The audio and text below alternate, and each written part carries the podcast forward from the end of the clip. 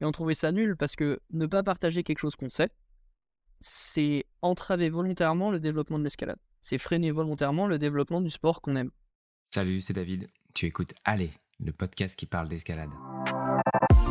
Allez Allez Allez Allez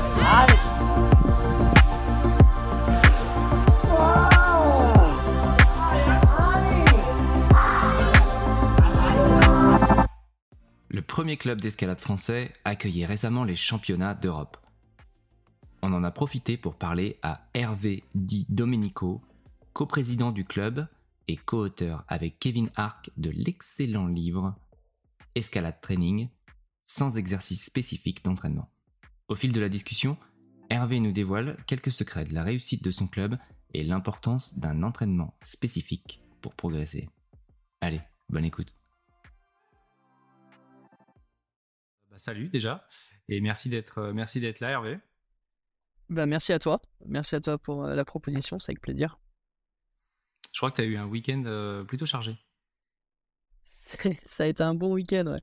Ça a été un bon week-end avec la Coupe d'Europe et euh, non, on est super, on est super content de, de l'événement. Tout le monde s'est fait plaisir, les retours sont positifs, les Français ont performé, c'est parfait à la maison. Donc euh, dans, dans le pays, donc c'est cool.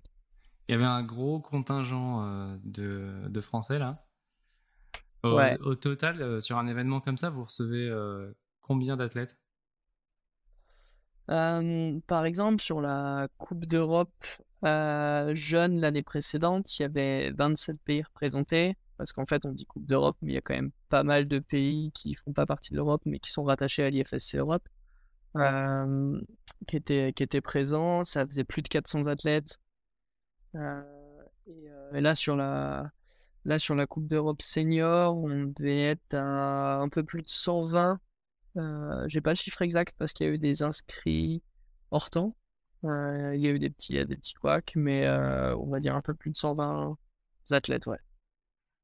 Et en, en fréquentation du, du public, vous, vous- j'imagine que vous recevez beaucoup Alors, de monde. Parce qu'il y a Chambéry, ouais, c'est petit peu, surtout. C'est un petit peu le, avec Chamonix des hauts lieux de, de l'escalade en Savoie quand même. Ouais, c'est un peu, c'est un peu des places importantes. euh, Chamonix, Briançon et, et Chambéry, ouais, c'est sûr. Et euh, puis on est au cœur et voilà, c'est, on est au cœur de plein de vallées, de plein de, de croisements de routes importantes, donc c'est facile d'accès aussi. Euh, ça nous a, ça nous a permis d'avoir guichet fermé, totalement fermé, plus que fermé le, le samedi soir pour la, pour la finale. On a eu plus de 500 personnes euh, en comptant ceux qui étaient en- entassés, assis, debout, euh, partout dans les espaces, euh, dans les moindres recoins vides dans, dans le croisat. Et puis on avait mis un écran géant à l'extérieur. Et il y avait aussi beaucoup de gens qui étaient, qui étaient assis dehors avec, avec des doudous pour, pour durer toute la soirée sur, la, sur la finale avec l'écran géant. Donc c'était super sympa. Et on avait mis en place un live. On a eu un peu plus de 10 000, euh, 10 000 connexions en live. Et puis, il y a eu pas mal de, de revisionnage. Euh, J'ai pas les derniers chiffres en tête, mais, mais hier, on devait être à, à 17 000. Donc, il y a eu un peu plus que. Pas loin, de, pas loin du double.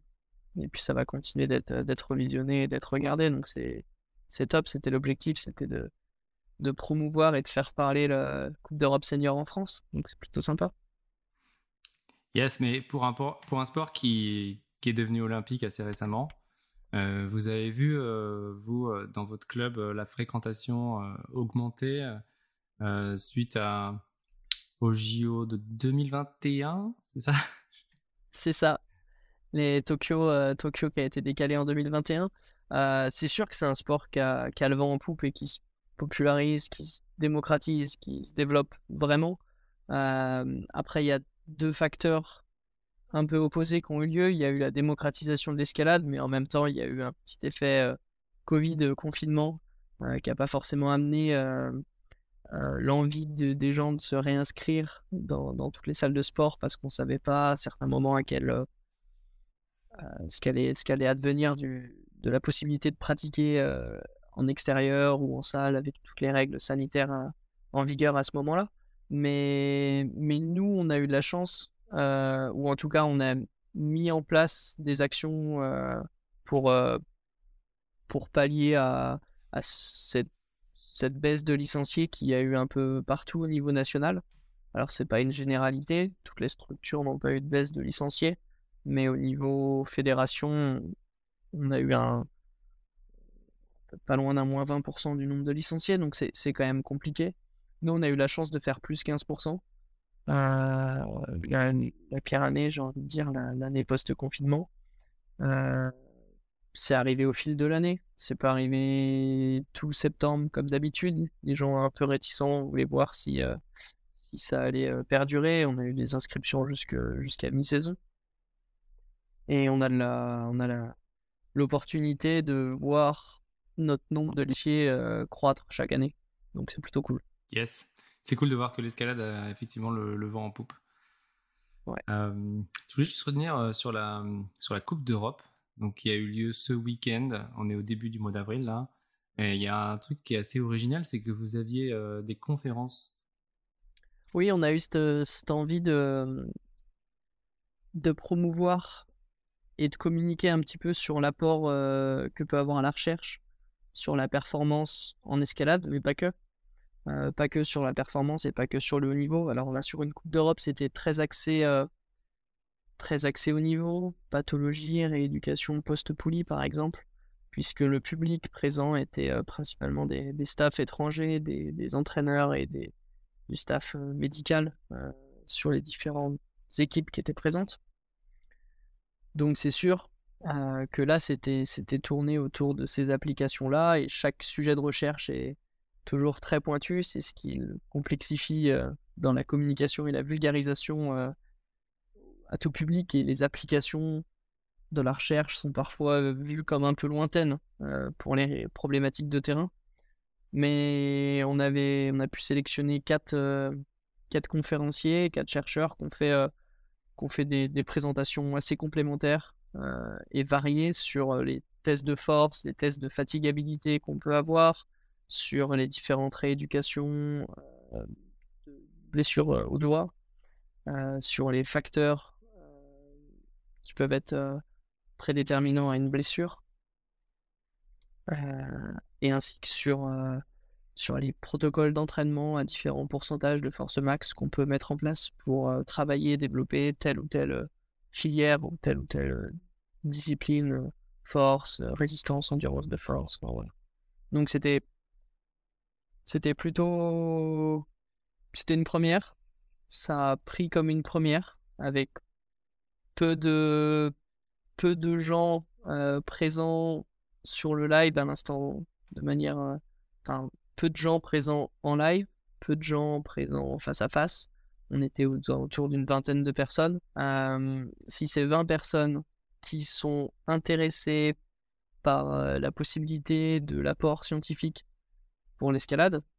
Si c'est 20 fédérations qui étaient connectées euh, sur le live, et eh ben c'est plutôt pas mal. Et le, Ça peut faire naître des collaborations et des échanges derrière. Le gros plus qu'on a eu, et là où on est content, c'est que dès le lendemain, il y avait, il y avait 500, 500 visionnages de, cette vidéo-là sur YouTube. Donc ça, on est plutôt content. Ça veut dire aussi que bah, peut-être c'était pas le moment propice et parfait dans le, dans le planning de la Coupe d'Europe. On l'a mis là où il y avait un trou, on va pas se mentir. Mais, euh, un samedi après-midi, quand il fait beau et que, les athlètes ont parfois euh, envie de profiter du lac autour de Chambéry euh, avant leur finale ou, ou avant d'aller encourager en finale leurs collègues, c'est sûr que, c'était peut-être pas le moment opportun dans, dans la Coupe d'Europe. Mais en tout cas, ça a bien marché sur le revisionnage. Donc c'est ça qui est important. Ça fait une première. Ça va faire naître des collaborations, on l'espère. Ouais, et donc euh, ces conférences, elles sont disponibles sur votre chaîne YouTube? Exactement, sur notre chaîne YouTube, dans la partie euh, stream, il y a, toutes les, tous les streams qu'on a pu faire sur Coupe de France, Coupe d'Europe, qualification, demi-finale, et il y a ces, conférences scientifiques. Et toi-même, tu es chercheur, je t'ai pas encore demandé, mais est-ce que tu peux te, présenter? Oui, euh, donc je m'appelle Hervé Di Domenico, je suis en dernière année de thèse au laboratoire euh, interuniversitaire de biologie de la motricité sur l'université de Savoie-Mont-Blanc à Chambéry. je fais une thèse en neurophysiologie sur l'entraînement en altitude et la préacclimatation à la chaleur euh, pour optimiser la préparation physique et cognitive des militaires. Donc c'est pas lié à l'escalade, euh, mais à côté de ça, j'ai une activité de coprésident bénévole sur Chambéry Escalade, où j'ai eu la chance de partager cette coprésidence avec Lucas Maignan, et, et, où ça marche plutôt bien avec beaucoup d'élus euh, dans le bureau et dans le CA qui sont, euh, acteurs et, où on adore bosser ensemble parce que franchement, on a la, on a l'impression de se retrouver le soir pour faire des réunions et boire des, des coups entre potes. Et c'est trop cool de diriger un club dans cette atmosphère-là. Et euh, diriger, diriger un club dans cette atmosphère-là, c'est plutôt sympa, ouais. Ouais, et puis surtout, vous pouvez être fier des résultats du club euh, il y, euh, y a des sacrés mutants, c'est une fabrique à mutants. Euh, Chambéry Escalade. On se demande en fait quelle est le, la formule en fait pour que quelle est la potion magique dans laquelle vous avez mis vos, vos jeunes pour qu'ils sortent tous avec des, bah, des palmarès de fou quoi. C'est quoi le c'est quoi le secret?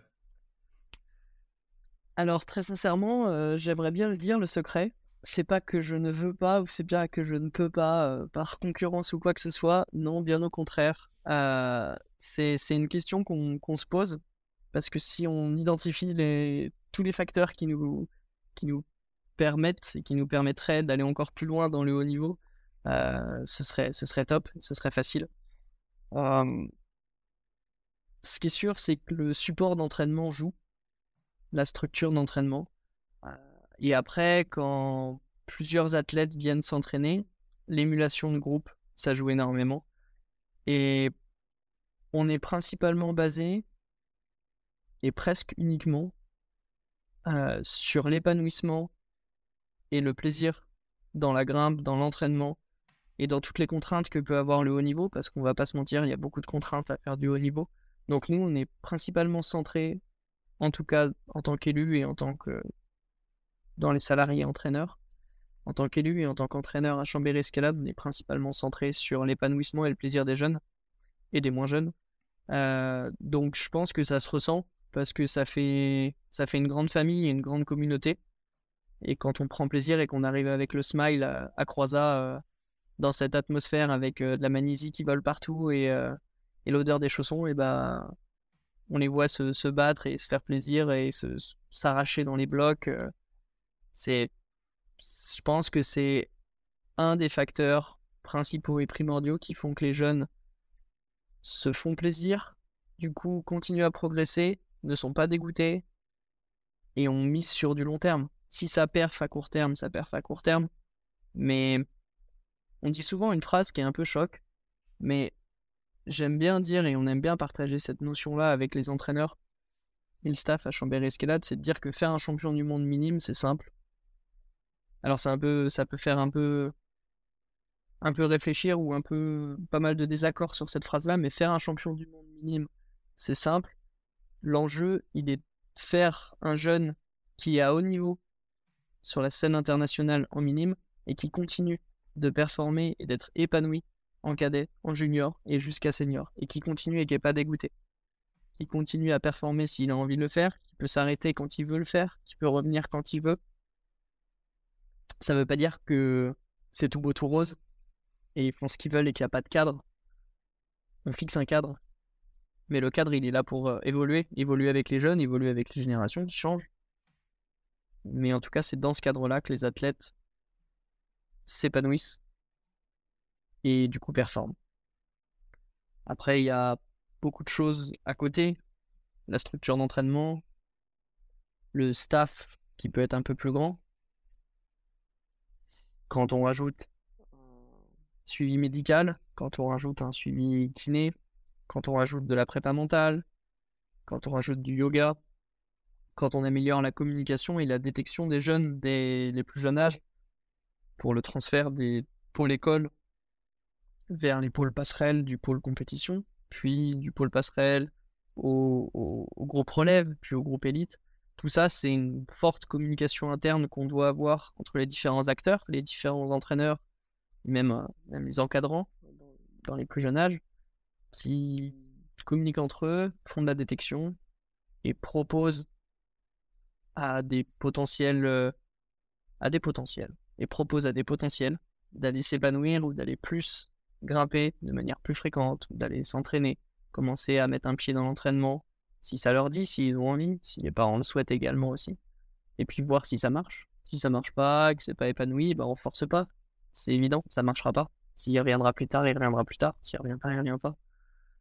Et en tout cas, euh, s'il y est et que ça lui fait plaisir, bah tout l'enjeu est de conserver son smile et de conserver son envie, sa motivation. Et c'est ça qui va faire que ça va marcher. Hyper cool. Très intéressant. Est-ce que pour donner du contexte, tu peux euh, nous citer quelques, quelques-uns des athlètes qui, qui viennent de Chambéry Escalade, justement? Ah, ça fait plusieurs années qu'il y en a des athlètes à Chambéry Escalade. C'est pas c'est pas mon arrivée euh, ces dernières années au club euh, qu'on fait euh, la, réputation et la renommée du club. Ça, c'est une certitude. actuellement, bah, c'est sûr qu'on a on a Mejdi, Paul, Nailé, Romaric, Louise, Sophia, Louison, Maël. il y en a y en a énormément. Je suis sûr que j'en oublie. Mais on a beaucoup de jeunes et d'athlètes qui tournent sur la sur la sphère internationale, euh, mais aussi sur la sphère nationale. On a des internes au club qu'on voit souvent, mais on a aussi des, externes qui sont pas en études ou qui ne vivent pas à Chambéry même, qui passent de manière occasionnelle quand, dès qu'ils peuvent, j'ai envie de dire. Dès qu'ils veulent, mais dès qu'ils peuvent, souvent ils veulent. dès qu'ils peuvent, ils passent sur, ils passent sur Chambéry. Donc on a, on a Arsène et Alistair, on a Hilaria, on a Quintana. Enfin voilà, on a beaucoup d'athlètes qui, qui peuvent être attachés à d'autres structures d'entraînement euh, comme le pôle et qui, dès qu'ils peuvent, euh, vont venir euh, avec les copains, comme ils disent. Ça, c'est important comme phrase. Ils vont venir avec les copains faire des tours de panneaux ou faire des circuits sur le fronton compétition. Ouais, c'est vrai que quand tu as autant de, de gens motivés et talentueux et qui, et qui s'entendent bien, forcément, ça joue à une dynamique et c'est vrai que ça peut expliquer en, en, partie des, super résultats. Bah c'est ça, il y a deux choses. Il y a tout ce qu'on nous on peut mettre en place pour dès le plus jeune âge faire du, du pur produit euh, chambérien, j'ai envie de dire. Ah, Nailé est un pur produit chambérien. Euh, Louise est... un pur produit. Nailé, il y a un rapport avec Lucas ou c'est une coïncidence? Oui, Nailé, non, non, Nailé Maignan est, est, la fille de, de Lucas. Euh, comme l'était, euh, comme le sont, euh, Hugo Ménian, Thomas Ménian, Elie Ménian, et Nina Ménian. Et voilà, les, trois frangins Ménian ont bien tourné en falaise comme en compétition, du moins sur, sur, la, sur la sphère du haut niveau national. Donc c'est plutôt cool. C'est sûr que c'est une bonne famille de, de grimpeurs. Et pareil, je pense que je pense que le, goût, le partage et l'envie d'aller euh, en vacances en falaise, d'aller euh, grimper en famille, euh, c'est ces valeurs-là aussi qu'on peut retransmettre et qu'on peut transférer dans le club pour aller, bah pour aller grimper en famille, s'entraîner en famille, grimper avec les copains, s'entraîner avec les copains. Et c'est cette émulation qui fait que les purs produits chambériens, on peut les amener à du haut niveau, cette émulation et toute cette ambiance et cette sphère qui gravite autour du haut niveau dans le club et qu'on a mis en place fait qu'ils ont envie de rester. Et c'est aussi ça qui fait que ça attire des personnes venues de l'extérieur.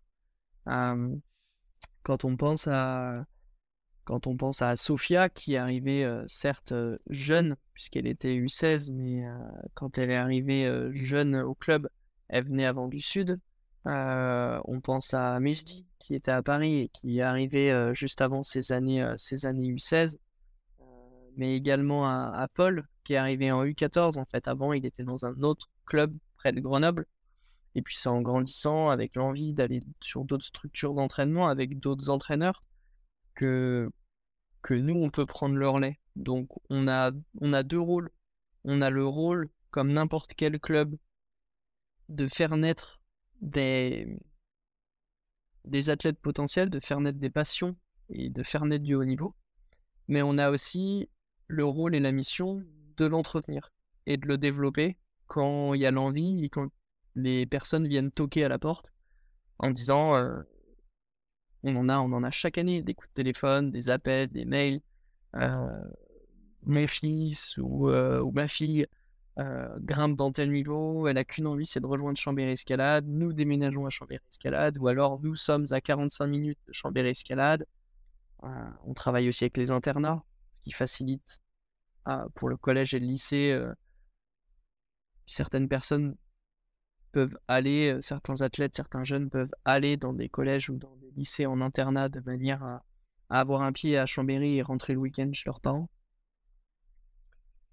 Voilà, on a toutes ces possibilités-là qui font que ça grandit et ça naît à Chambéry Escalade, mais ça accueille et ça continue à, à grandir et à développer à Chambéry Escalade. Et c'est ça qui est cool. Ouais, ça a l'air d'être une structure euh, hyper bien rodée. Euh, Est-ce qu'il y a d'autres clubs qui viennent un peu euh, voir comment vous fonctionnez, qui vous consultent ou avec lesquels vous échangez? Oui, on est, on échange librement et ouvertement avec euh, d'autres gros clubs, euh, bien sûr sur le haut niveau, comme, euh, comme Valence, évidemment, je pense à Mineral Spirit, je pense au club de Massy également, qu'on qu'on cette volonté et cette envie de développer et structurer du haut niveau. On avance, j'ai envie de dire presque ensemble, parce que chacun a ses atouts, ses longueurs d'avance sur certains points, dans certaines tâches, sur certains axes que n'ont pas encore les autres. On pourrait, à mon goût, à mon sens, encore plus mettre en commun les outils et les moyens de chacun. Et on aide aussi et on est sollicité aussi par des plus petites structures sur différents outils qu'on peut utiliser, sur différents moyens qu'on peut, qu'on peut avoir pour développer pas que du haut niveau, mais du... on va chercher des clubs fortement développé de l'handisport ou du sport pour tous.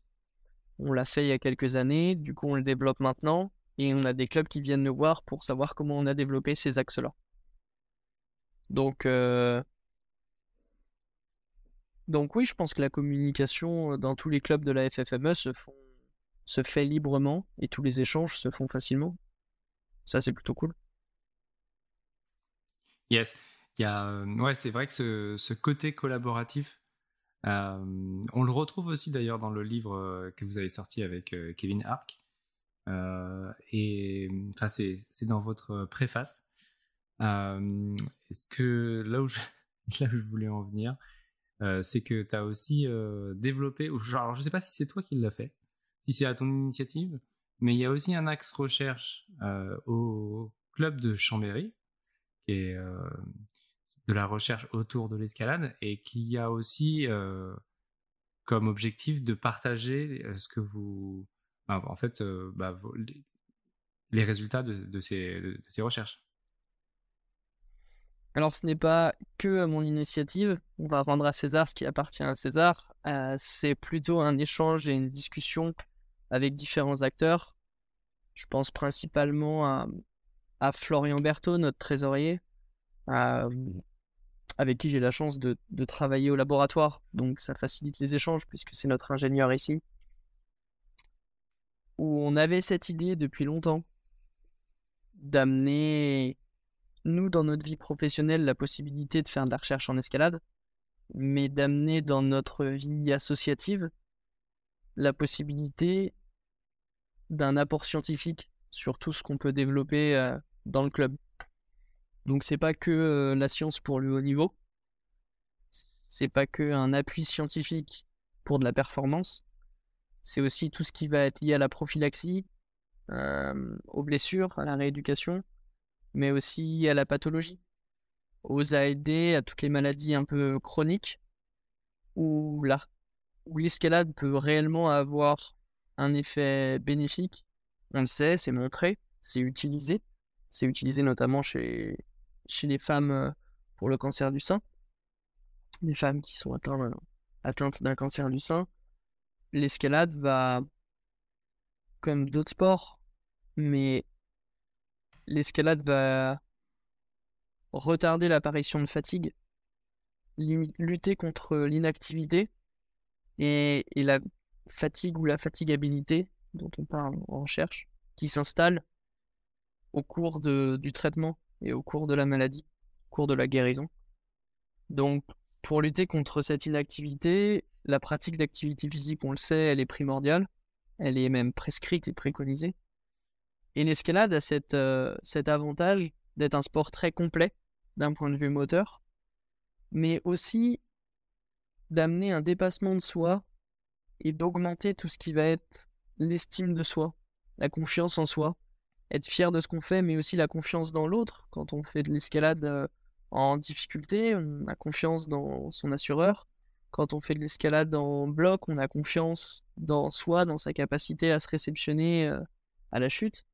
Et quand on arrive en haut, que ce soit en bloc, en difficulté ou peu importe, on a cette fierté de s'être dépassé et d'avoir atteint euh, ce qu'on voulait atteindre. Ça permet de se fixer un petit défi, un petit objectif, de l'atteindre et de se rendre compte qu'on est capable de se dépasser et d'atteindre ses objectifs. Et ce sont des choses qui, euh, autant sur un aspect physiologique que sur un aspect psychologique, aident, euh, dans, dans, la guérison et, et accompagnent ce qu'on appelle le parcours de soins. Ok. Et là, vous avez, euh, avec le club de Chambéry, en fait, vous avez un bassin de pratiquants grimpeurs de, tout âge euh, et donc, si vous voulez mener euh, des, si vous avez une hypothèse et que vous voulez la tester, en fait, vous avez des, des personnes qui sont prêtes à, vous aider. Exactement. C'est, c'est presque de là qu'est né le projet.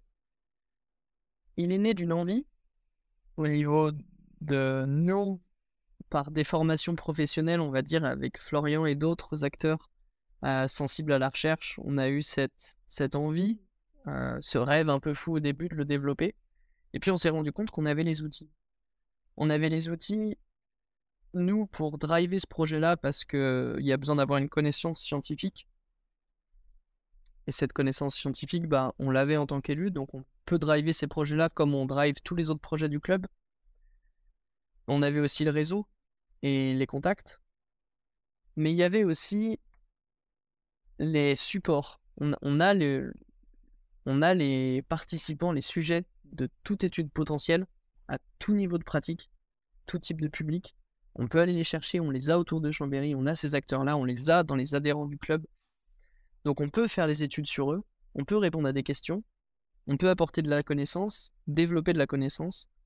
Et en plus de ça, on a les supports de pratique, puisqu'il y a plein de murs d'escalade on parle principalement, nous, de Croisa, la salle de bloc pour, euh, pour laquelle Chambéry Escalade, je pense, est principalement connue. Mais en fait, on a cinq autres structures d'escalade dont on n'est pas gestionnaire, mais utilisateur. On est utilisateur d'autres gymnases, euh, la gare, euh, des gymnases de difficulté dans différentes communes qui tournent et qui gravitent autour de Chambéry et dans Chambéry même. Ça nous permet de, de mettre en parallèle plein de cours et plein de pratiques, et d'avoir la possibilité de se dire que si on veut en utiliser un pour un support adapté, pour le développer, pour du sport adapté, pour du sport pour tous, pour de l'handisport, eh ben on peut le faire. Et si ça nécessite des gros aménagements, si ça nécessite des modifications de structure, on a l'avantage d'être gestionnaire de la salle Croisa et de pouvoir, en déposant des projets, qui sont validés, bien sûr, puisque le bâtiment reste un bâtiment municipal, de développer ces structures-là. Et c'est ce qu'on a fait quand on a récupéré la gestion de, de la salle en 2018. C'est ça qu'on a pu mettre en place en développant des nouveaux murs, des nouveaux panneaux, ce qui a pu après permettre d'accueillir des Coupes de France, puis des Coupes d'Europe. Alors on on avait déjà les Coupes de France, mais ça nous a permis d'avoir les, d'Europe, d'accueillir les Coupes d'Europe avec ces deux frontons qu'on a pu rajouter, mais aussi l'un des deux frontons qui, quand il n'est pas utilisé sur les événements euh, compétitifs, est utilisé pour de l'initiation. Donc ça nous fait une deuxième zone d'initiation dans la salle. Ça nous a permis de développer des outils d'entraînement avec une zone qui est uniquement dédiée à la compétition et au niveau, où l'ouverture est vraiment typée compétition, spécifiée, spécifique à la compétition. En face de ça, totalement l'opposé sur le mur initiation. C'est vraiment une ouverture pour les enfants, pour l'initiation, pour du, tout public. Et au milieu, on a euh, cette, ce mur de 7 mètres de vitesse qui nous permet d'apporter et d'initier une autre discipline qui est la vitesse parce qu'on n'avait pas ce support-là pour euh, les plus jeunes, parce que 7 mètres c'est limitant. C'est limité, c'est sûr. Mais ça permet de donner un petit aperçu de ce qui est envisageable et ce qu'on peut faire. Et on a ce bas de mur de vitesse qui s'incline et qui peut faire un panneau de rési et qui actuellement est positionné en panneau de rési, blindé de prises, où on peut aller faire de la création de blogs, la création de boucles, euh, et ça pour, euh, pour du haut niveau également. Quand, euh, quand, les, quand vous entraînez des athlètes dans le haut niveau, c'est eux, eux, ce qu'ils plébiscitent le plus comme type d'entraînement, c'est et au contraire ce qu'ils ce qu'ils redoutent le plus en jeu. Tu, tu saurais le dire? Je dirais que ça dépend de chacun. Peut-être qu'une généralité pourrait être de dire que les séances de cardio sont pas les séances où ils vont y aller avec le plus d'envie, le plus d'entrain. Quand on début d'année, on va mettre en place du foncier et du cardio, c'est pas là où ils vont être euh, les plus enjoués. Et après, ça va vraiment dépendre de chacun. Certains vont apprécier les, circuits training et tous les exercices vraiment plutôt de préparation physique spécifique ou préparation physique orientée avec des rotations, euh, admettons, toutes les 15-20 minutes sur différents ateliers. On va travailler sur poutre, sur pan, euh, sur des circuits de blocs, sur du volume de blocs, aussi au sol, pourquoi pas. On, fait, on en fait peu, on fait quand même principalement du spécifique. On jure par le spécifique, mais je pense que ça se ressent aussi dans le bouquin.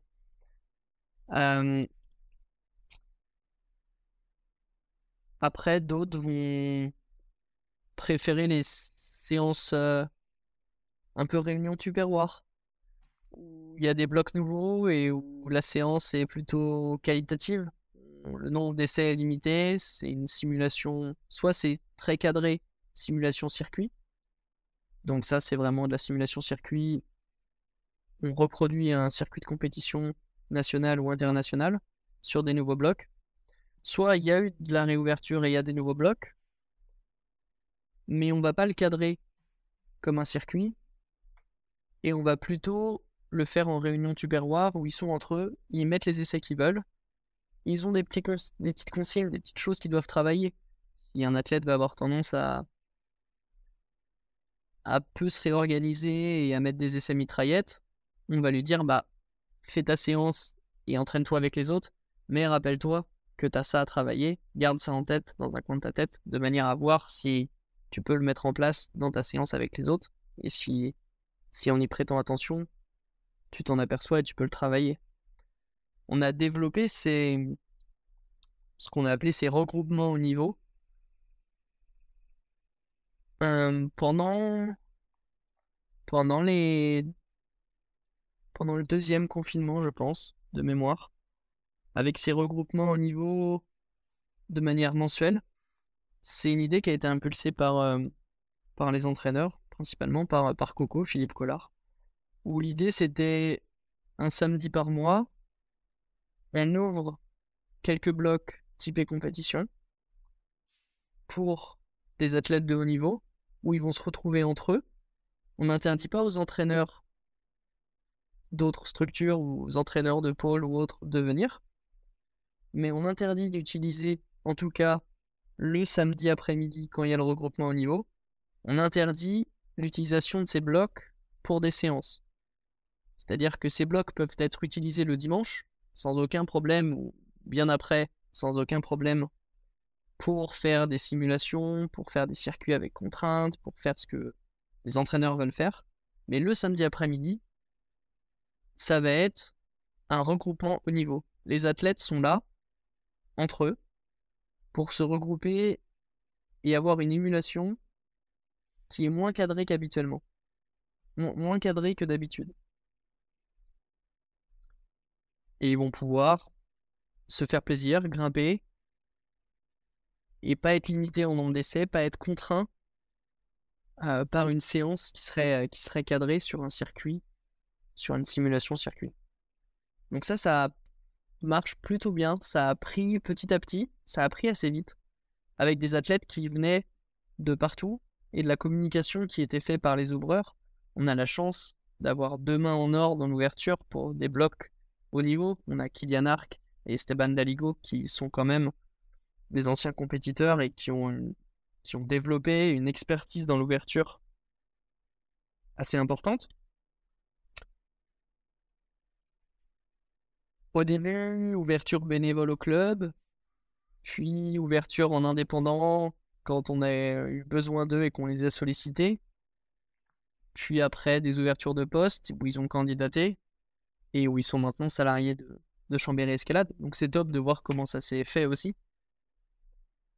Ils ont, ils ont pu expérimenter et développer leur style d'ouverture et tout ce qu'ils mettent en place actuellement auprès des athlètes dans leur ouverture par au début des actions plutôt bénévoles et ensuite en indépendant et puis dans un, dans un dernier temps en salarié où maintenant ils sont, euh, ils sont missionnés et, où ils prennent à cœur d'ouvrir tous ces circuits-là et tous ces blocs typés compétition.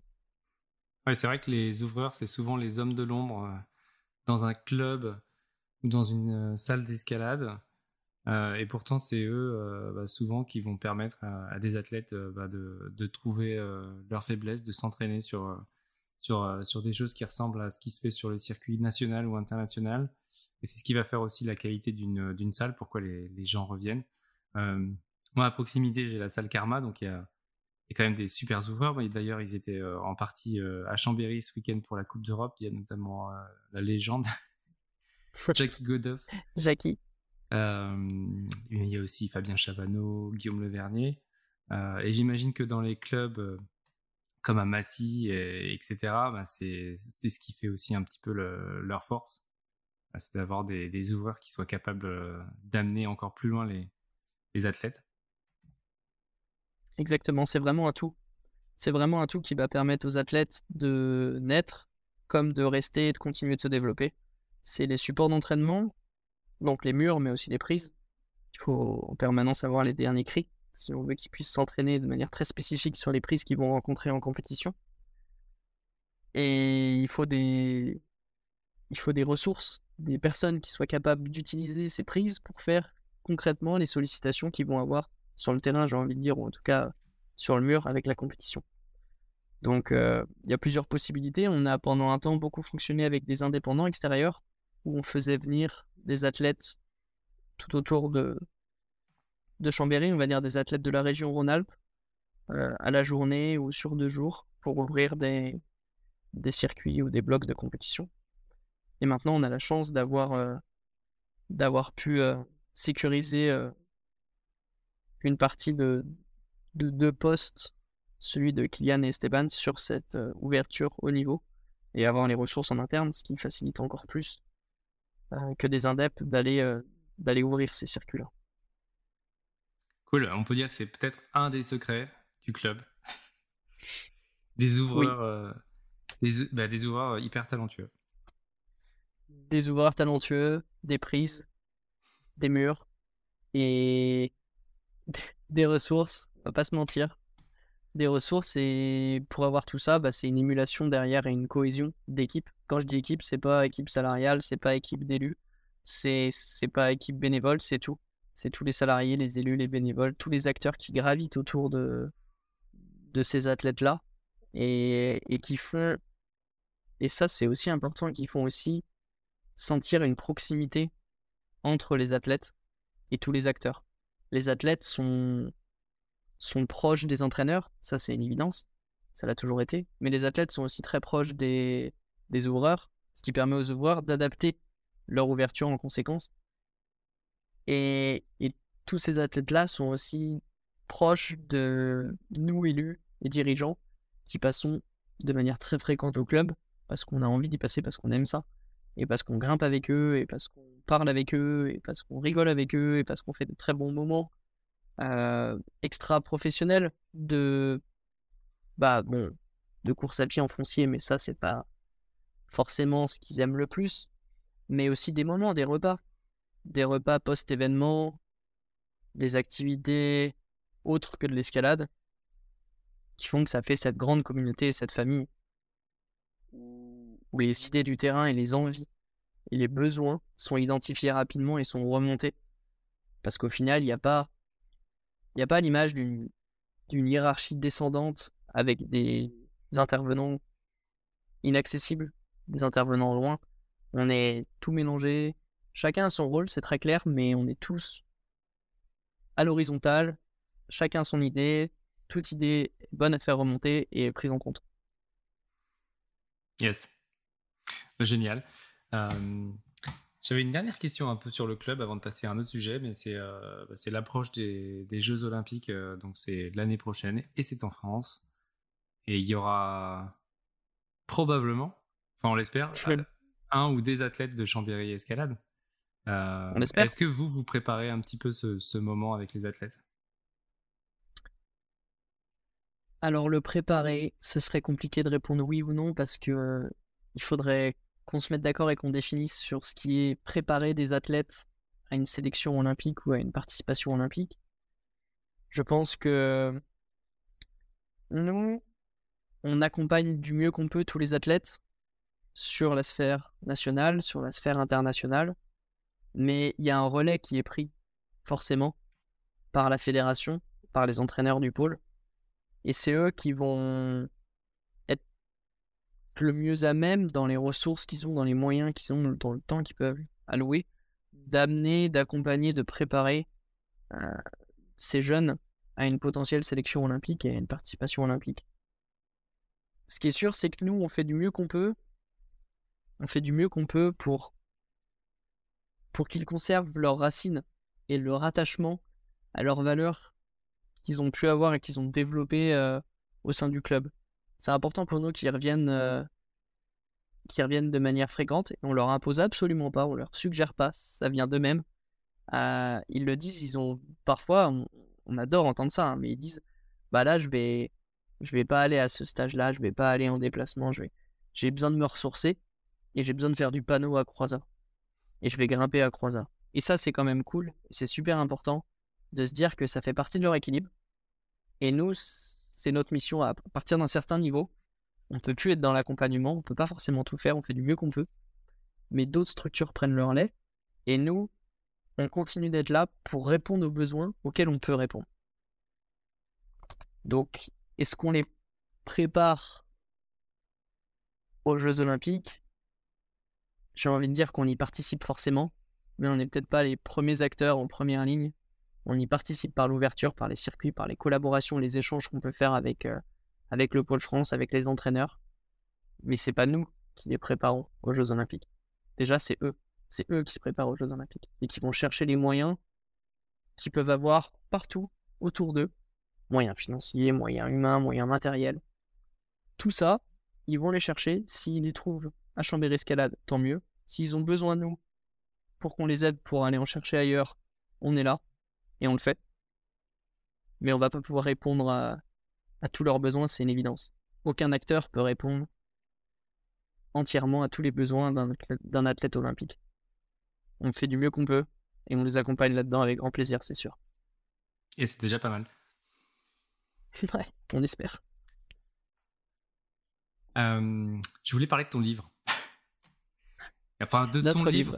Ouais, de, votre livre. Euh, puisque euh, Exactement. Euh, toi et Kevin Ark. Donc, c'est j'imagine que c'est le frère de Kylian. Décidément, Exactement. Euh, c'est euh, c'est un club familial.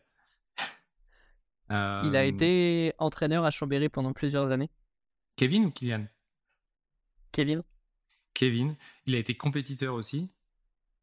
Oui. et donc tous les deux, bah, peut-être que tu peux me parler un petit peu justement de la genèse de ce livre. Donc ça s'appelle Escalade Training. Euh, sans exercice spécifique d'entraînement. Je crois qu'il y a un mot qui est très important, c'est spécifique. C'est spécifique. je pense que pour parler de la genèse de ce livre, il faut peut-être comprendre la genèse de pourquoi ce binôme et pourquoi cette collaboration avec Kevin. Euh, quand je suis arrivé à Chambéry Escalade, à la base, je suis issu d'Angers. J'ai commencé l'escalade à Angers, j'y suis resté toute ma scolarité jusqu'à mon bac. Donc jusqu'à mes 18 ans, j'étais à Angers et je regardais de très loin, mais avec grande intensité, les montagnes. Et dès que j'ai pu euh, continuer mes études supérieures euh, à Chambéry, je suis j'ai migré à Chambéry.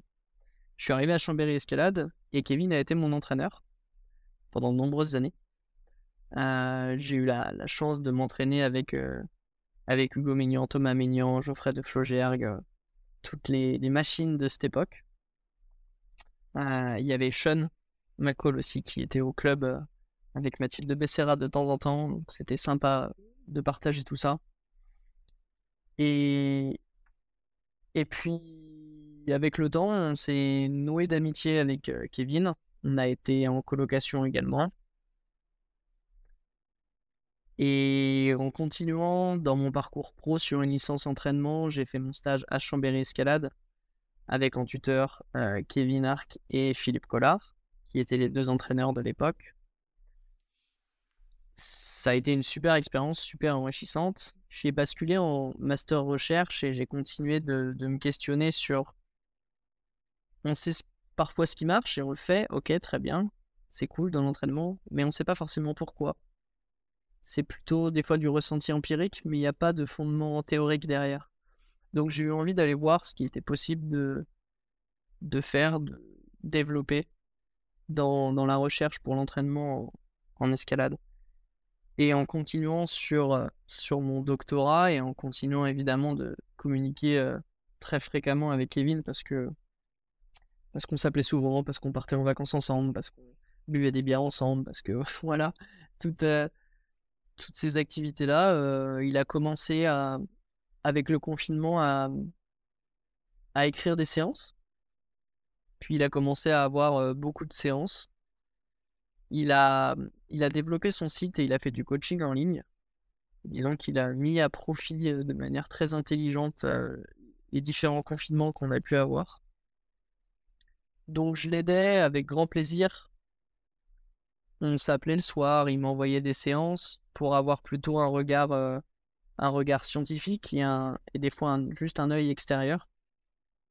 Puisque je savais, on se connaissait bien, donc je savais ce qu'il voulait dire. La communication passait bien quand, quand je voyais ce qu'il voulait dire, mais que c'était, mais c'était pas amené de la bonne manière, ou quand moi j'essayais d'amener quelque chose, il voyait ce que je voulais dire, mais je l'amenais pas de la bonne manière. Donc c'était juste des retours sur les séances pour être sûr que sur les sollicitations des filières énergétiques, sur les consignes de posture. Et puis, et puis un jour, il m'a dit, je commence à avoir pas mal d'exercices, et pourquoi pas faire un recueil d'exercices, un livre. J'ai trouvé que c'était une super idée. Il a commencé à se mettre dedans, et puis il m'a dit, est-ce que ça te dit qu'on s'y mette à deux? Au début, je me suis dit, c'est une super idée, mais je vais pas te mentir, j'ai ma thèse et je suis pas sûr que ce soit une super idée de faire les deux en même temps. Avec le club à côté, ça ferait les trois. Et il m'a dit, bah non, mais on y va, on y va tranquillement, on se prend des week-ends, on se prend des vacances, et on avance comme ça. Donc on a structuré le projet ensemble, on a continué d'avancer sur les séances dans un premier temps, puis après il a fallu, euh, il a fallu trouver une maison d'édition. Donc là, euh, là Kevin avait, euh, avait a apporté un argumentaire à la maison d'édition d'Amphora. On a eu un retour, on a retravaillé dessus ensemble sur l'argumentaire. On a envoyé un argumentaire euh, finalisé avec les retours qu'on avait pu avoir de la maison d'édition au comité éditorial. Et ça a été accepté. Et à partir de là, bah, le projet était vraiment lancé parce qu'on avait une deadline. On avait, un, on avait un mois et une année à laquelle il fallait que l'ouvrage soit terminé. Euh, ce qui a drastiquement accéléré le projet parce qu'on va pas se mentir, sans deadline, euh, tout avance beaucoup moins vite. Donc on s'est pris euh, deux semaines de vacances. J'ai la chance d'avoir euh, d'avoir trois semaines de vacances en août puisque l'université est fermée. On s'est pris on s'est pris deux semaines de vacances où on s'est littéralement enfermé dans une maison à écrire tout le temps, tous les jours et à manger ensemble et à prendre l'apéro, ce qui était quand même des vacances assez sympathiques. Et on écrivait tous les jours. Mais donc du coup, on a beaucoup travaillé au début, ce que je disais. On a beaucoup travaillé au début par post-it, on avait les idées, les séances qu'on voulait mettre en place, on savait pas comment les agencer. Donc on a écrit toutes les séances qu'on voulait faire, on les a regroupées par domaine, puis on a bougé les post-it dans tous les sens parce que ce qu'on voulait, c'était un livre qui soit utile sur le terrain. On voulait qu'il soit regroupé plutôt par filière pour être utilisé dans des planifications, si on veut faire des, des mésocycles de force, de force endurance, d'endurance de force. On sait où est-ce qu'on va aller chercher les exercices, mais on voulait que ce soit utile sur le terrain comme un, alors pas un livre de poche au vu du format, mais, mais un livre qu'on puisse avoir dans son sac et on puisse se dire aujourd'hui, je suis dans telle salle. Aujourd'hui, je suis à, je suis dans telle salle, j'ai tel support de pratique. Qu'est-ce que je peux faire? Qu'est-ce que je peux faire pour m'entraîner? Donc, on s'est dit, la clé, ça va être de les, de les trier par support de pratique. Et au sein de chaque support, de les trier par filière énergétique, j'ai envie de dire, ou plutôt par type d'entraînement. Force, force endurance, endurance de force, résilience continue. Voilà. Donc on, on s'est dit, bah on jure quand même dans beaucoup de nos exos par du spécifique, on prône le spécifique. La variété, on est d'accord Et c'est à tel Mais point qu'il y a une échelle de spécifique sur, sur chaque exercice. C'est c'est assez génial parce que euh, ça permet de se dire, euh, bon, bah, par exemple, euh, si je fais des tractions, c'est euh, sur une échelle de 1 à 5, c'est très peu spécifique, donc on va dire que c'est 1. Euh, par Ouais. contre, si je commence à faire de la poutre et, et j'applique en fait, euh, mes exercices euh, à des choses plus spécifiques à l'escalade, en fait, euh, bah, forcément, ça, va, se, retrouver dans, ma pratique. Exactement. On s'est dit au début, bah c'est simple, on va faire des supports spécifiques aux supports les moins spécifiques. On va faire tous les supports en salle, et puis à l'intérieur, bah on va faire plutôt ce qui va être typé force, bloc, puis on va aller progressivement vers de la difficulté. Et après les supports de salle, on va faire les supports qui sont pas la qui sont pas des supports de grimpe où on va pas grimper, mais où on va pouvoir faire quelques mouvements. Donc la motherboard, c'est spécifique. Le panguliche, ça l'est un peu moins. La poutre, ça l'est encore moins. Les prises, ça l'est encore moins. Et les exos au sol, ça finit par ne plus être assez spécifique, ou en tout cas être moins spécifique que tous les précédents. Donc on s'est dit qu'on allait le faire comme ça. Et après on s'est dit, bah ouais, mais quand on prend une fiche séance, il faut que d'un coup d'œil on puisse savoir quels sont les muscles sollicités, quels sont le nombre de séries, le nombre de récup, le nombre de répètes, c'est évident, mais aussi où est-ce qu'on se situe dans la spécificité entre l'exercice plutôt musculation, qui serait pas spécifique, qu'on a représenté euh, avec un, avec un halter, et qui pourrait aller vers un exercice très spécifique, une prise d'escalade ou un chausson d'escalade, peu importe par quoi, par quoi on veut le représenter. Mais qui va être un exercice très. une échelle qui irait d'un exercice très grimpe à un exercice plutôt isolé, musculation. Ça, je crois que c'est la première fois que je le vois dans un livre euh, d'entraînement d'escalade. Il y en a beaucoup. Beaucoup en, anglais, d'ailleurs. Un peu moins en Oui. français. Euh, et je trouve que, d'ailleurs, pour un livre en français, il est très bien fait. Euh, donc, Merci. déjà, félicitations. Et euh, Merci beaucoup. euh, enfin, franchement, je trouve que dans la littérature d'entraînement d'escalade, c'est un, un des meilleurs livres que j'ai eu entre les mains. Euh, très bien illustré, euh, les textes sont hyper, euh, hyper clairs. Et il y a une variété d'exercices, il y a quand même 100 exercices. Et il y a une variété d'exercices qui est, bah, en fait, c'est pas- on pourra jamais aller jusqu'au, enfin, au bout de- des 100 exercices. Euh, et donc, ouais, faut- enfin, on voit qu'il y a quand même un énorme travail derrière et qu'il y a aussi l'expérience bah, de Kevin en tant qu'entraîneur et de toi aussi, euh, je pense, en tant que bah, scientifique pour apporter euh, euh, bah, une ossature quand même un, peu, un peu sérieuse. Et donc, ouais, je trouve que c'est, ça a été bien réalisé, bien mené. Clairement, je pense que ce qui fait la réussite de ce livre, c'est l'expérience de terrain de Kevin. La grande expérience de terrain de Kevin. Tout le fond du livre, c'est lui qui l'apporte avec ça. Et ensuite, c'est les échanges et les discussions qu'on a eues ensemble sur certains points pour être sûr de ce qu'on allait dire, des échanges ensemble pour aller voir scientifiquement pourquoi ou comment prendre parti et trancher sur tel ou tel exercice. Et moi, j'ai plutôt apporté du détail dans le fond, de la précision dans le fond, de la justification parfois dans le fond.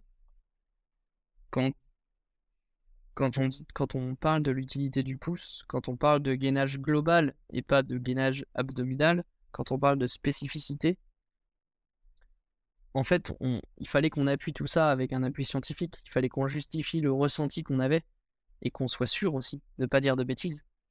Euh, même si des fois on était d'accord, mais si on n'arrivait pas à se l'expliquer entre nous de pourquoi on est sûr que c'est comme ça, eh ben on allait creuser, on allait voir. Et ça, c'était plutôt moi mon rôle dans la littérature scientifique.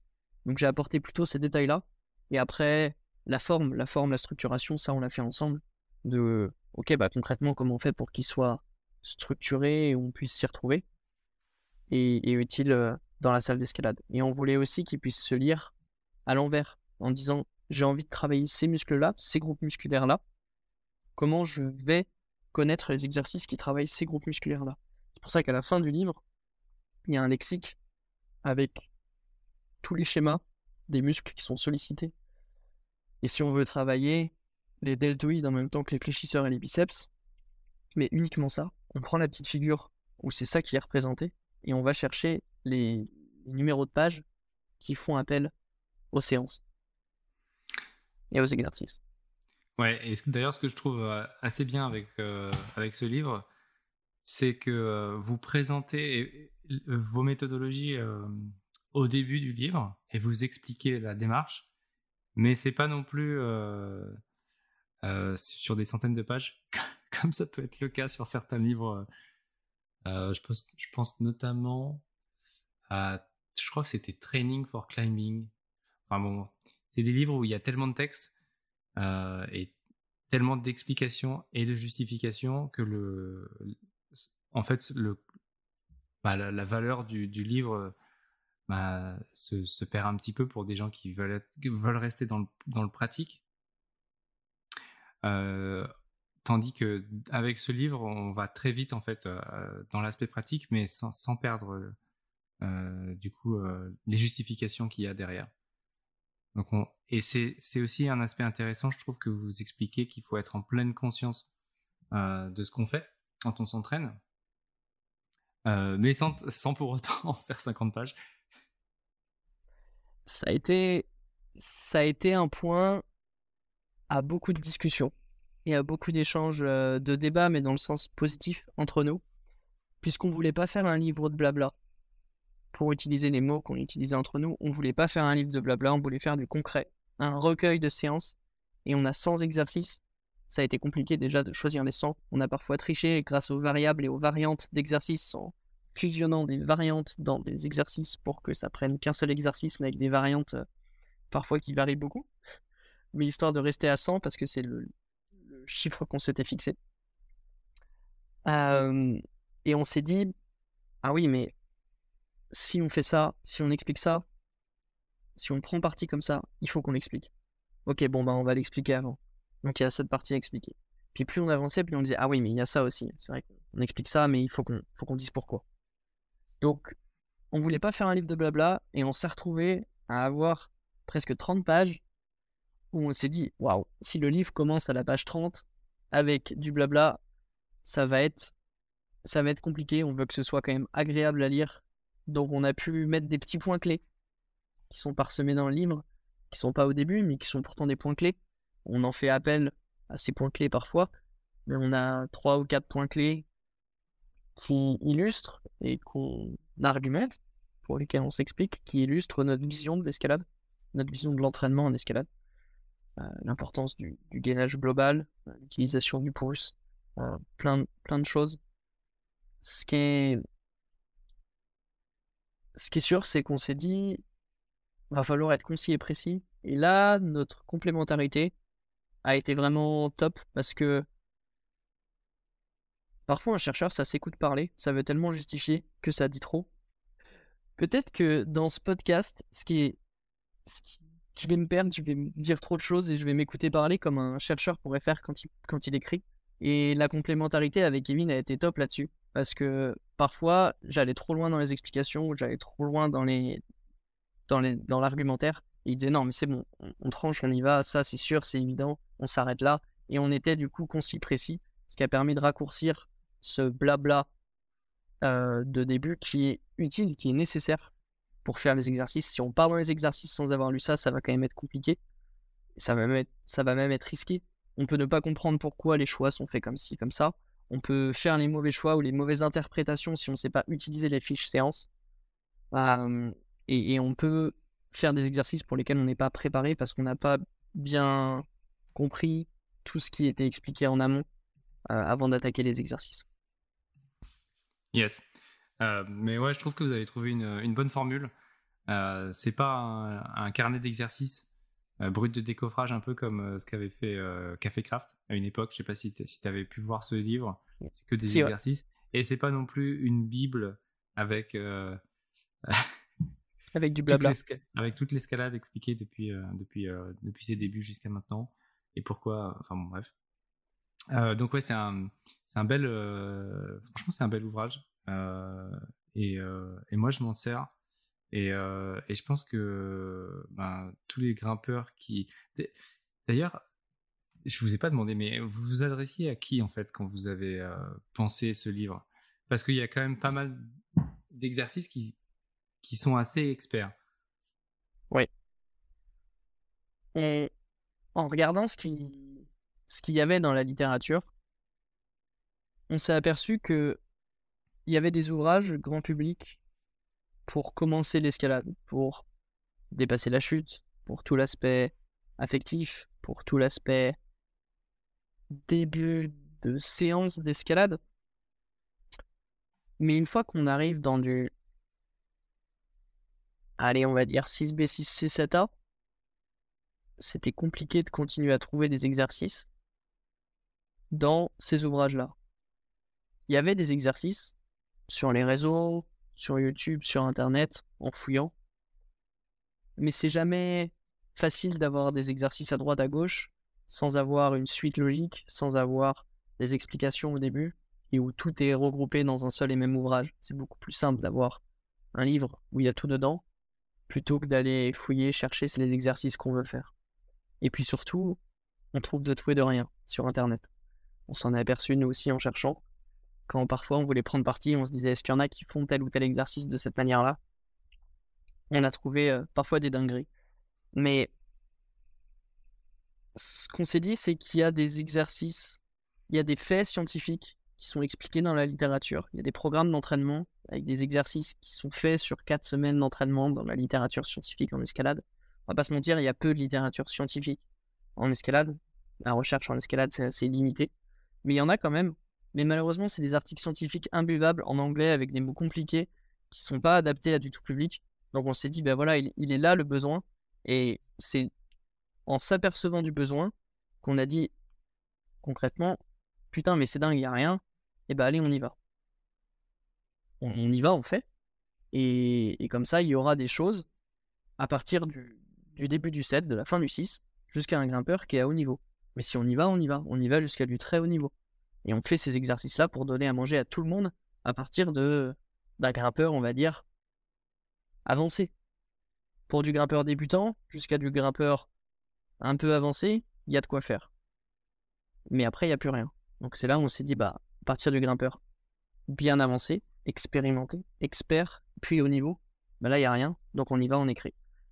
Et on a fait ça pour les athlètes, pour les grimpeurs, mais aussi pour les entraîneurs. On avait cette envie, un peu comme la science ouverte, de partager les connaissances qu'on avait. Ça se ressent un peu, surtout avec, je pense, à la fin du livre, l'in- l'interview de, Nicolas Conro, avec qui on a beaucoup échangé. Et on, a connu euh, Nicolas parce qu'il il était euh, parfois à Chambéry. Il est de retour dans le coin. Et c'était assez sympa d'échanger avec lui au pied de la falaise de Céuse. C'est là où on a pas mal échangé aussi au début. Mais aussi dans l'entraînement. Il bosse dans. Il bossait, ou il bosse encore, je ne sais pas. Je sais pas actuellement, mais à BO. Et ça faisait des. Il avait une approche très différente et vraiment très intellectualisée de l'entraînement en escalade. Il était pas. Il avait pas un parcours d'entraînement en escalade, il avait un parcours de juriste. Mais il avait cette capacité à lire beaucoup, à se documenter, à s'intéresser. Et à tirer des informations et sélectionner les informations pour essayer d'avoir un avis ou en tout cas avoir des questions. Essayer de trouver des réponses à des questions ou des éléments de réponse à des questions complexes. Et c'est là où on a rapidement échangé et on s'est rendu compte qu'on avait les mêmes questions et que c'était super intéressant d'y répondre. Et un point qui nous rassemblait euh, tous les deux avec Kevin, mais aussi tous les trois avec, euh, avec Nico, et on le sent dans, dans la partie qu'il a fait à la fin, c'était un peu la lassitude qu'on avait de voir que certains entraîneurs ont leur petite recette, plutôt croient avoir leur petite recette, et veulent pas la partager. Et on trouvait ça nul parce que ne pas partager quelque chose qu'on sait, c'est entraver volontairement le développement de l'escalade. C'est freiner volontairement le développement du sport qu'on aime. Et c'est pas ça qu'on voulait faire. Donc on s'est dit, bah, on va communiquer, on va peut-être jeter un pavé dans la mare, peut-être que ça va pas plaire. Je pense que ça va pas plu à tout le monde. 99% des retours qu'on a eus sont ultra positifs et vraiment encourageants, donc ça c'était très. Ouais, ça faisait plaisir, c'était hyper après. Mais on sait qu'on a eu aussi quelques retours de d'entraîneurs qu'on dit, mais un peu euh, pourquoi vous l'avez dit? Pourquoi vous avez communiqué tout ça? Euh, C'est c'est risquer l'importance et le rôle d'un entraîneur en escalade. Il y aura plus besoin de nous. Et c'est pas du tout ce qu'on dit, c'est pour ça qu'on l'explique dans le livre. C'est que ça remplacera jamais un entraîneur. On a beau avoir des exercices à faire, et si on partage tous les exercices ensemble, ça va donner de nouvelles idées à chacun de faire de nouveaux exercices, va faire naître de nouveaux exercices, mais ça remplacera jamais un entraîneur qui, lui, va savoir sélectionner quel exercice, l'adapter à tel athlète, dans quel moment, agencer les séances entre eux, entre elles, pardon, agencer les séances entre elles, et faire des planifications, et faire du suivi, et faire de l'entraînement. Ça remplacera jamais l'œil d'un entraîneur sur le terrain. Donc on a voulu partager et, jeter tout ça. Ouais, donc c'était euh, effectivement l'esprit collaboratif dont je parlais tout à l'heure, euh, que vous mettez dans votre préface et, euh, et donc vous expliquez que bah, ce livre, il est, en fait, il, est, il ouvre la discussion sur ce que c'est que l'entraînement. c'est donc ça, c'est c'est c'est vraiment, moi je trouve que bah, c'est top comme démarche. l'escalade et surtout l'escalade disons de haut niveau parce que là il y a quand même des enfin c'est quand même ça s'adresse à des personnes qui sont plutôt plutôt expertes ou plutôt qui sont déjà bien installés euh, dans la pratique de l'escalade. Euh, donc on est, on est, sur quand même euh, quelque chose d'assez niche. Est-ce que tu peux partager par, enfin, le, tirage pour un, pour un ouvrage comme ça? Ils ont imprimé 3500 exemplaires. Et ce qui t'intéresse, c'est combien ont été vendus? Ah, Le tirage, déjà, moi, tu vois, enfin, tu vois les retours. 99% de, tu me dis, euh, des grimpeurs euh, ont eu des, retours positifs. Ça m'étonne pas du tout. Mais, euh, ça me faisait penser effectivement, mais combien, combien il y a de personnes qui sont prêtes à lire un livre comme ça en fait? Très honnêtement, on est super surpris et agréablement surpris. On s'attendait pas du tout, on n'avait pas d'idée si ça allait marcher ou si ça allait pas marcher. Avant avant que le livre sorte, tout le monde nous disait mais c'est incroyable, mais ça va trop bien marcher, c'est vraiment ce qui manquait, ça répond à plein de besoins.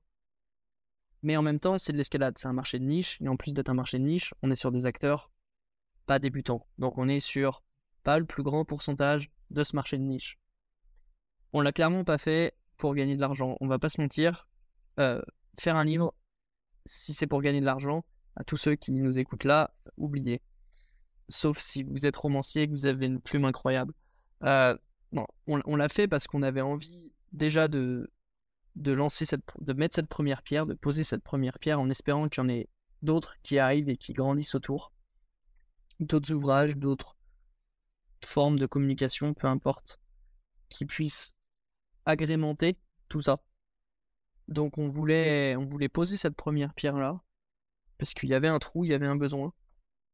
Après, ils ont la maison d'édition a imprimé 3500 exemplaires et il y a eu pas loin de 2000 exemplaires vendus en 2022. En fait, on a les chiffres que à chaque fin d'année, parce qu'elles sont en dépôt dans les librairies. Donc c'est à chaque fin d'année euh, civile qu'on sait le nombre d'exemplaires qui ont été vendus.